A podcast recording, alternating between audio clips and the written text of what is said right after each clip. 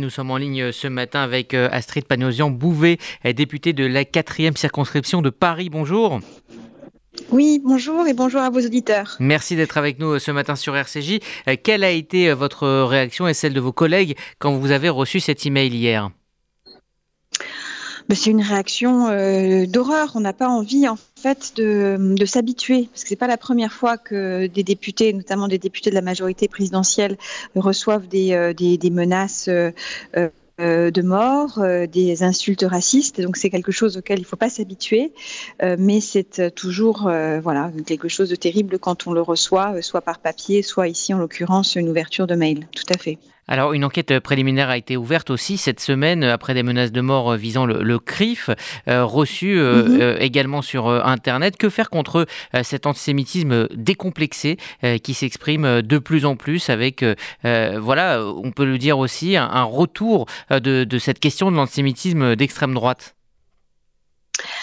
Alors, je pense qu'il faut maintenant être vigilant sur ces deux formes d'antisémitisme, que ce soit l'antisémitisme d'extrême droite, qu'on a peut-être que certains ont pu naïvement croire qu'il était euh, euh, en train de s'éteindre, et puis euh, l'antisémitisme d'extrême gauche dont on a beaucoup parlé hein, et qui prend notamment la, la, la, forme de critiques très très virulentes sur l'État d'Israël et, et, sa négation à travers l'antisionisme. Donc il y a déjà une vigilance à avoir sur les deux formes d'antisémitisme, là où on a pu peut-être manquer de vigilance sur le premier. Et ensuite, je pense que c'est vraiment euh, à la, à, la, à la justice de frapper très fort, à la fois dans les moyens euh, qu'elle se donne pour la recherche euh, de ceux qui commettent ces, ces, actes et, et, et dans les sanctions.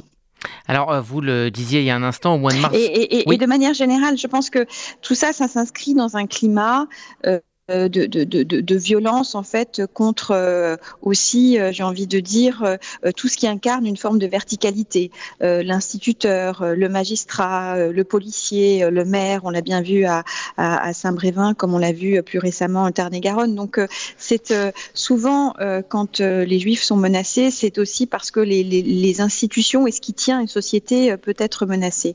Donc c'est vraiment un climat sur lequel il faut être extrêmement, extrêmement vigilant et il faut se donner les moyens pour que la justice passe et qu'elle passe et qu'elle tape fort. Et pour que la peur change de camp, clairement. Effectivement, au mois de mars, hein, vous aviez rendu public cette euh, lettre d'insulte et, de menaces particulièrement euh, révoltante que vous aviez euh, reçue. Est-ce que donc vous avez le, sentiment qu'il y a une augmentation exponentielle de la violence envers spécialement les élus?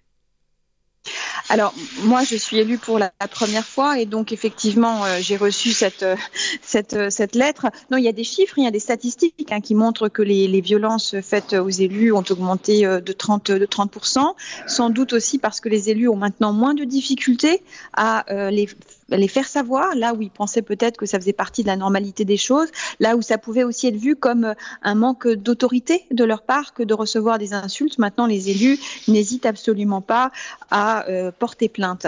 Mais là aussi, je pense qu'il faut que, euh, sur le cas de Saint-Brévin comme sur le cas du Tarn-et-Garonne, que les élus se sentent totalement, totalement soutenus par l'État pour ils ne se sentent pas seuls en fait, parce que c'est aussi ce qui, qu'on a pu voir de l'audition de Saint-Brévin.